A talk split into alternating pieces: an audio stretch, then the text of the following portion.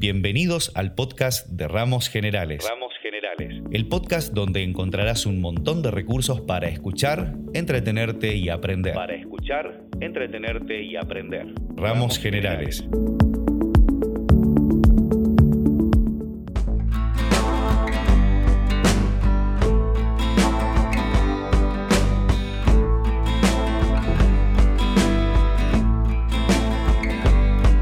Muy buenos días. Una de las actividades vitales que realizamos a diario de manera inconsciente, pero sobre la que también podemos intervenir de manera consciente, es la respiración.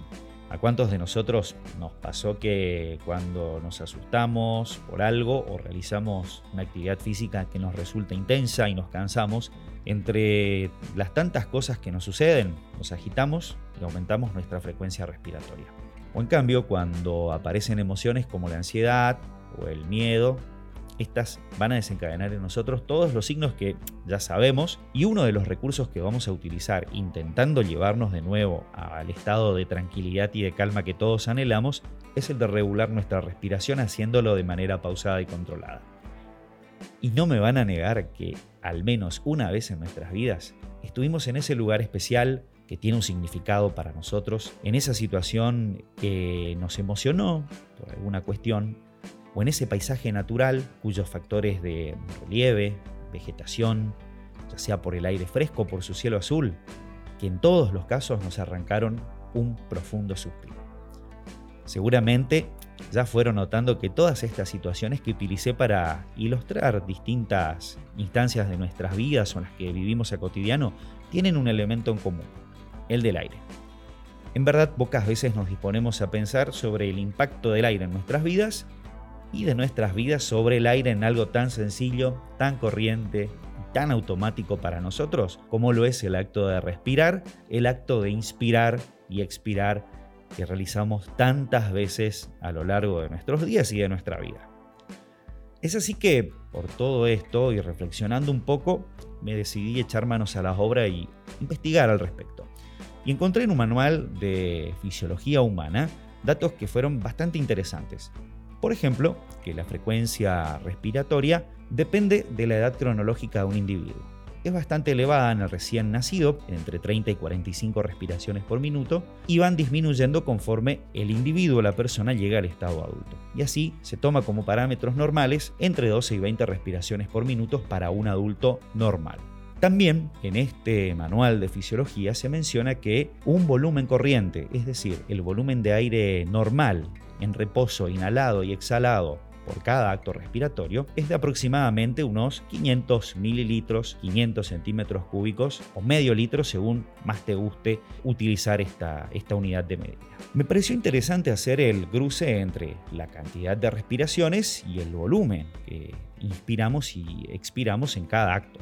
Y allí es que, bueno, multipliqué un promedio de entre 12 y 20, que estaríamos alrededor de 15 respiraciones por minuto, las multipliqué por la cantidad de veces que, que, respiramos por minuto y me encontré con que en cada minuto un individuo adulto estaría intercambiando con la atmósfera 7 litros y medio de aire. Si lo llevamos a una hora, estaríamos hablando de 450 litros de aire intercambiado. Y si hablamos de la unidad que nos es más corriente, que es la de un día, estaríamos en alrededor de unos 10.000, 10.800 litros de aire intercambiado por día. Es decir, podríamos redondearlo sensiblemente a 11 metros cúbicos. Si esto, aún más, lo trasladamos a un año, 365 días, estaríamos en una cifra muy cercana a los casi 4 millones de litros de aire al año. Más precisamente 3.942.000 litros de aire al año. Redondeando 3.942 metros cúbicos. Una cifra realmente interesante. Para ilustrarlo, me pareció algo interesante trasladarlo también a algo muy cotidiano, a un edificio. Y ahí es donde solicité la ayuda de dos amigos, uno especializado en, construcción y otro que es profesor de educación física para tener las magnitudes de, una, de un predio deportivo de referencia. Y este volumen, el de 3.942 metros cúbicos, correspondería aproximadamente a un edificio cuyas dimensiones rondarían los 54 metros de largo, los 40 metros de ancho y los 16 metros de altura. Suficiente para albergar una cancha de futsal profesional cuyas dimensiones establecidas están en 34 metros de longitud por 18 de amplitud y una capacidad en gradas para albergar a 400 personas de manera cómoda y todas las dependencias necesarias para este centro de actividades deportivas. Qué impresionante, ¿no? Esto es el volumen, o esto representaría el volumen que cada uno de nosotros intercambiamos con la atmósfera en un año para sostener nuestras funciones vitales en materia respiratoria. Esto también me llevó a pensar sobre la importancia del aire en nuestras vidas y reconocer justamente que la contaminación atmosférica es el mayor riesgo ambiental para la salud humana y una de las principales causas de muertes y enfermedades en todo el mundo que hoy se pueden evitar por decisiones políticas y por decisiones personales. Y encontré un dato interesante en una estadística de la Organización Mundial de la Salud que justamente hace referencia al último dato con el que se cuenta, que es del año 2016, y que este tipo de contaminación, el de la contaminación atmosférica, es responsable de aproximadamente 6.5 millones de muertes prematuras en el mundo al año. Realmente interesante. Y los países que son víctimas de este flagelo justamente son los países emergentes o en vía de desarrollo, por la utilización de combustibles fósiles, combustibles derivados de la agricultura o naturales como es la leña, el carbón vegetal o los residuos animales para calefaccionar sus hogares o para la producción de calor y, su utilización en la cocción de los alimentos. Realmente un dato que nos da de pensar. Y este es actualmente el principal riesgo ambiental para la salud a nivel mundial. También tendríamos que preguntarnos sobre el costo social que tiene esta problemática.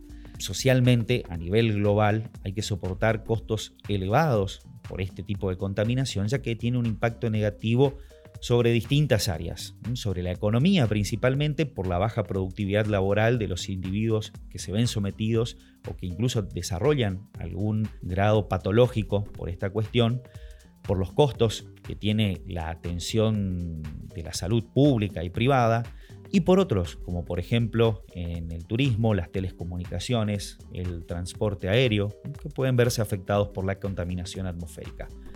Por lo tanto, creo que no podemos dejar de considerar y tampoco jamás subestimar los beneficios que tendría ¿eh? para nosotros en todas estas áreas el invertir en el control de la contaminación atmosférica, eh, ya que existen sobradas justificaciones para obrar al respecto. La mala calidad del aire considero que es un problema que involucra el considerar el desarrollo sostenible para todos los países y en particular a las grandes ciudades.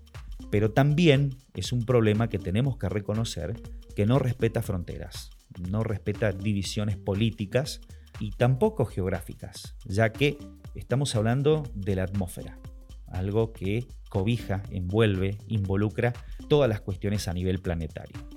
Con tal motivo, justamente y con toda esta problemática, me encuentro que la Asamblea General de las Naciones Unidas ha designado el 7 de septiembre como el Día Internacional del Aire Limpio y por un Cielo Azul. Y se celebró esto, es una, es una conmemoración reciente, se ha celebrado, se ha conmemorado en su primera eh, celebración el 7 de septiembre del año pasado, es decir, del 2020 hay toda una, serie de compromisos que han asumido los países intervinientes o los países miembros de la Asamblea General y que es justamente en esta década la de mitigar y la de mermar todos los factores y acciones que justamente contribuyen a la contaminación atmosférica.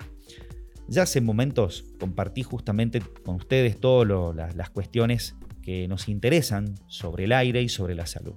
Pero otro de los grandes temas que no podemos dejar de mencionar y reconocer es que la mejora de la calidad del aire también puede ayudar a reducir las consecuencias del cambio climático, algo que en estos últimos años se está nombrando y que está ocupando en cierta medida la agenda pública de discusión. Y que a su vez estas medidas de, de mitigación del cambio climático pueden mejorar la calidad del aire. Es como si se tratara de una especie de ciclo virtuoso donde una mejora la calidad del otro y viceversa. Y seguramente en este instante muchos de nosotros nos estamos preguntando, y sí, pero esas en gran medida son acciones que dependen de las decisiones políticas. Por supuesto que así es.